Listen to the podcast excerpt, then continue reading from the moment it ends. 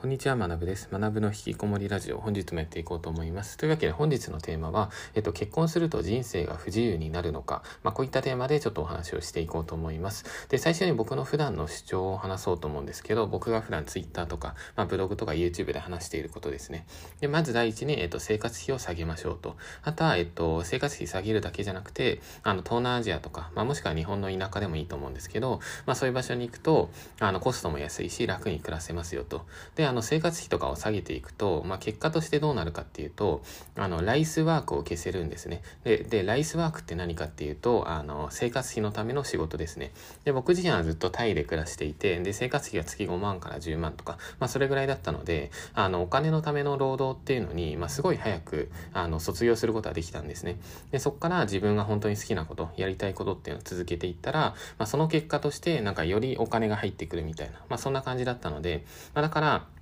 まあこれの方がストレスも少ないし、あの人生も楽だし、楽しいしみたいな。まあこれを皆さんにまあお勧めしながら、まあ経験をもとに発信しているっていう、まあこれが僕のまあ背景というか、まあ僕の人生って感じですね。で、あのこの発信をするたびに、あのいつもまあ Twitter とか、まあ YouTube のコメントもそうなんですけど、まあ必ず来る反論があるんですね。で、それ何かっていうと、いやそういうこと言えんのは独身だからでしょうみたいな。まあ結婚して子育てしたら、まあそんなことできませんよみたいな。まあそういうことを言われるんですね。で、あの今までの僕っていうのは、えっと結婚もしていないなかったし、あの子育てもしていなかったので、あのこれ全くまあ反論できないというか、まあ僕一応自分の経験に基づいてしかあんま意見言わないようにしているので、まあただ、えっと一応僕年内にあの一応籍を入れることにしたんですね。まあだから結婚するっていう感じで、まあだからその、まあ独身だからできるんでしょうみたいな、まあそういった意見に対して、まあ僕自身も一応まああの年内に既婚者になるということで、まあちょっと僕なりのまあ反論というか、まあ意見というか、まあそれをちょっと話してみようかなと思います。というわけで、あの、ここから本題なんですけど、あの、じゃあ結婚すると人生が不自由になるのかっていうところで、あの、僕自身の、まあ、考えとして、あの、結婚しても普通にあの人生って自由だと思うんですね。で、あの、まあ、例えばなんですけど、まあ、結婚している方で、あの、単身赴任行く方いるじゃないですか。で、あれとかも行ってしまったら、まあ、自由に、まあ、どこでも行ってるわけじゃないですか。まあ、会社から指令されてるんで自由かどうかはさておきなんですけど、でも別に場所は移動できているし、ライフスタイル変化させることできているし、まあ、そんな感じじゃないですか。で、あと、プラスで思うこととして、あの、一時的に別居する。まあ、これとかも全然ありなんじゃないかなって僕は思っていて、あの、まあ人間なんて別にあの感情がこう動く生き物なので、まあずっとに、ずっともう一緒にいて、まあずっとお互いなんかその大好きかわかんないですけど、まあそんな感じって絶対維持できないと思うんですよ。で、あの、まあ人間だったらどんなに仲いい友達でも、まあたまにはこいつだるいなとか思ったりするじゃないですか。で、それは奥さんに対しても、まあ恋人とか、まあ彼氏、彼女の関係でもそうですよね。まあだからまあだるいなと思ったら一時的に離れるみたいな。まあそういうのもありだと思うんですね。結婚イコールずっと一緒に暮らし続ける。まあ僕はこれも全然必要ないと思うし、あともっとその視点をグローバルに広げていくと、例えばその移民の、えっと、労働者の方ですね。僕今ドバイに住んでいて、で、こちらとパキスタンの労働者の方めちゃくちゃ多いんですよ。で、あの、よくタクシーに乗っていて、まあ、パキスタンの人めっちゃおしゃべりなんで話しかけてくるんですね。で、僕があの、まあ、大体ラジオの移動中、ボイシー聞いてるんで、まあ、話しかけられると、あ、ボイシー聞けないなと思って、まあ、一応話して、まあ、話すとまあ楽しいんですけど、まあ、そういった彼らがいつも何話してるかっていうと、いや、自分は、えっと、母国にあの家族がいるみたいな。で、家族族のために、まあ、こっちに来て働いて、で、半年間こっちで金を稼ぐみたいな。で、残りの半年はパキスタンに戻って、まあ、彼、家族ともうずっと暮らすみたいな。もう、ま、毎日ホリデーだみたいな。まあ、そんな感じのことを言ってるんですね。で、そういった彼らの言葉を聞いていても、やっぱりその、家庭を持ったからずっとその市にいないといけないとか、その場にいないといけないっていう。まあ、これっていうのは、まあ、多分勘違いというか、全くそんなことないんじゃないかなみたいな。まあ、僕はそういうふうに思うんですね。まあ、だから僕の意見としては、いや、結婚しても全然人生自由だし、まあ、どこへでも行けるし、みたいな。ライフスタイルは変化させていけるっていうふうに、まあ、そういうふうに思ってるんですね。まあ、ただ、えっと、これを、まあ、僕の意見としてこのまま、あの、終わりにしてしまうと、まあ、多分反論が来ると思います。で、それどういった反論かっていうと、いや、それ奥さんとか子供の気持ちに立って考えてみなさいみたいな。まあ、あなたはそう言って、まあ、金とかあって自由かもしれないけど、でも奥さんとか子供は、あの、そんなことしたら、まあ、なんか心配するだろうし、みたいな、不安になるだろうし、みたいな。まあ、そういうことを言われると思うんですね。でも、ここに対しても僕がまたさらに思うこととして、あの、まあ、確かにその奥さんとか、まあもち、もちろんその子育てとか大変だと思うので、まあ、そこでその、まあ、心配をかけない良くないとは思うんですけど、まあ、とはいえ、その冷静に考えてみて、じゃあ今その維持している生活、今のそのライフスタイル、あと今のその家の状況、まあ、これが果たして人生これからの先において、あの本当に最適なのか、まあ、それはベストチョイスなのかっていう、まあ、そういうふうに考えた時に、まあ、僕は多分そうじゃないんじゃないかなとは思うんですね。で、あの、どういうふうに思うかっていうと、まあ、これもちょっと、まあ、偏見というか、まあ、ちょっと、あの、悲しい意見になってしまうかもしれないんですけど、あの、僕自身は日本ではもう絶対子育てをしたくないっていうふうに思ってるんですね。あの、将来的には子育て、まあ、子供いたらいいなとは思ってるので、あの、まあ、そこはあるんですけど、まあ、ただ、えっと、日本では育てたくないですね。で、なんでかっていうと、もう結論もあまりにもきつすぎるですね。で、僕自身、あの、なんていうんですかね、フィリピンに4年間ぐらい住んでいて、タイに3年、で、今ドバイに、まあ3ヶ月ぐらいなんですけど、まあ大体もう、8年ぐらいか、7、8年ぐらいずっと海外、まあ、特に東南アジア中心だったんですけど、あの、暮らしていて、で、たまに日本戻るんですね。で、最近まあ全然戻ってないんですけど、で、日本戻って、で、特にまあ電車とか乗ったりとか、あとはまあレストランでちょっとご飯食べるみたいな。まあそうなった時に、まあ子育て中のそのママさんとかをまあ見かけることは多いんですよ。で、あの、見かける時に、もう本当に大変そうだなっていう。で、特になんか前、一回電車乗ってた時に、なんか子供が泣いてたら、まあ横にいたなんかサラリーマンとか舌打ちとかしてたんですね。で、僕はそれを聞いた時に、あ、こんなところで本当に育てるのは絶対に嫌だって、まあ正直思いましたね。で、あの、なんで僕はそういうふうに思うかっていうと、僕はもうフィリピンにいた期間が一番長かったので、あの、フィリピンでの子育てをしてる友人もいたし、僕はフィリピンで育っている子供とかもよく見てたんですね。で、例えばなんですけど、えっと、レストラン行って、まあ僕はよくセブ島のアヤラモールっていう場所があるんですけど、まあそこでご飯とか食べてて、で、そうすると子育てしてる、まあ、ちっちゃい子連れの人とかよく来るんですよ。で、フィリピンって結構子沢山の国なので。で、それで、あの、子供とか泣き出すじゃないですか。で、泣き出すとどうなるかっていうと、もう店員がもういっぱい集まってきて、で、店員がこう順番にこう赤ちゃんをこうあやしてあげるみたいな。なんか、5、6人でこう、赤ちゃんをあやして、それで、あの、まあ、その結果子供泣き止むみたいな。で、泣き止んだ後も、なんか店員そこに残って、あの、なんか、子供と遊ぶみたいな。なんかあの、変顔して遊ぶみたいな。まあそんなことばっかやってて、まあ働けよって話なんですけど、まあそれはさておき、まあでも僕はその環境すごいいいなと思ったんですね。あの、ママさんとしても本当に多分過ごしやすいし、育てやすいと思うし、まあどっかで子供泣いたりしたら、そしたら店員がサポートしてな助けてくれるみたいな。で、なんか電車とか、もしくはそのバスとかで子供が泣いてることもあるんですけど、まあ舌打ちする人なんて、まあフィリピンでは一人も見たことないですし、あの、なんて言うんですか、まあ普通に子供をなんかみんなでこうサポートしようねみたいな、助け合おうねみたいな、まあそんな感じの価値観なんですね。まあだから、あの、まあちょっと話長くなっちゃったんですけど、まあなんかこういうなんか状況をそ世界で見てきた時に、あの、やっぱ日本で育てる気には正直ならないっていうところがかなりあります。で、あと、えっと、経済的な場所もあるんですけど、やっぱ東南アジアだとベビーシッターもすごい安いんですね。だから月、まあ多分2、3万円、もしくは3万、4万、5万、まあ月額それぐらい払えば、まあ子育てとかっていうのも半分ぐらいまあ外注というか、まあサポートを得られるんですね。で、それって、あの、まあ例えば5万円円を外注費用、まあ子育てのサポート費用として払った時に、まあ奥さんの手が空いたら、その分、家で5万円自分で稼げばいいじゃないですか。まあそしたらなんかそれって、何て言うんですか、プラマイゼロでま負担減らせたりというか、まあななんて言うんですかね。まあそういうあの、労働力っていう、まあ、労働力って言い方あんま良くないかもしれないですけど、まあ、そういった面でも、あの、海外の方が、日本だとやっぱ、まあ、まだベビーシッターって全然、あの、メジャーじゃないというか、でも海外だとめちゃくちゃ当たり前なんですよ。なんかそういった点でも、やっぱ日本厳しいんじゃないかな、みたいな。まあ、そういった点を考えると、あの、奥さんや子供の気持ちに立ってみろ、みたいな。もっと家庭を大切にしろ、みたいな。まあ、そういう意見に対して僕は、いや、でも本当にその、あの、今の現状の維持、まあ、現状の選択って本当に正しいんですか、みたいな。まあ、そういうふうに思ったりもするんです。ね。はい。というわけで、えっと、一旦ちょっと時間中途半端になりそうなりそうなので、一旦チャプター区切ります。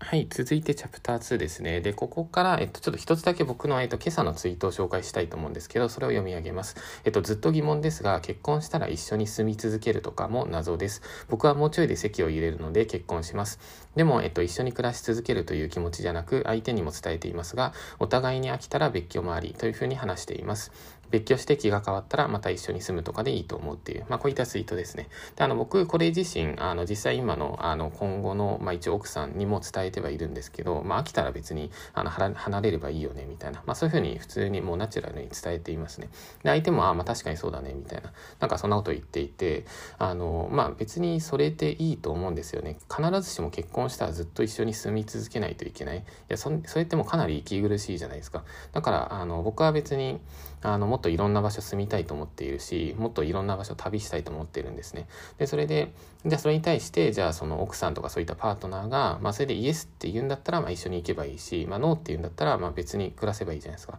まあそれだけっていうふうに思ってるんですね。まあだから、あの、そんな感じですね。なので、えっと、一旦ちょっと以上の話っていうのを、その前半パートですね、ちょっとチャプター区切っちゃったんで中途半端になっちゃったんですけど、まあここまでまとめると、えっと、結婚しても、えっと、普通に人生は、まあ僕は自由だと思っています。で、えっと、結婚した後も、まあどこへでも行けるし、生き方も変化できる。あとは、えっと、仕事とかもどんどん変化していくことができるみたいな。まあ、ただその際に、まあ、独身の人ほど、まあ、高速で動いていく、高速で変化していく。まあ、これはできないにしても、でも、えっと、結婚したらもうそこに留まらないといけない。ずっと一緒に住まないといけない。何もできないみたいな。まあ、これはさすがに、あの、不自由すぎるというか、そんなことないと思うので、まあ、そのあたりっていうのが、まあ、僕の考えというか、まあ、意見みたいな。まあ、そんな感じですね。はい。というわけで、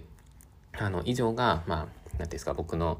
あの結婚観というか、まあ、結婚と自由に対する考え方なんですけどここがちょっともう少しだけ一つ深掘りだけしてじゃあそもそも何のために結婚があるのかですね、まあ、ここだけ話して終わりにしようと思います。であのなんでこの話をするかっていうとあの先ほどに僕のツイート紹介したじゃないですか。その結婚して別に一緒にずっと住まなくていいみたいな、まあ、たまに別居するのもありみたいな。でお互いにあのなんか気が変わったらまた一緒に住むみたいな。まあ、こういった意見を言ったら、まあ、多分賛成8割、なんか反対2割とか、まあ、多分それぐらいだったんですね。で、そのうちの、まあ、一つの意見として、あの、こんな意見が来ました。で、それ読み上げると、えっと、すごくいい考え方だと思うけど、別居するなら何のために入籍するんだろうっていう、まあ、こういった意見ですね。で、これも本当おっしゃる通りですよね。あの、別になんか別居するんだったら、あの、結婚籍入れる必要ないし、みたいな。まあ、そのあたりなんですけど、まあ、僕自身は、えっと、籍は入れた方がいいっていうふうに思っていて、あの、じゃあなんでそもそも結婚するのかみたいな結構入籍、まあ、入籍の定義というか、まあ、そこに関して僕が思うこととしては、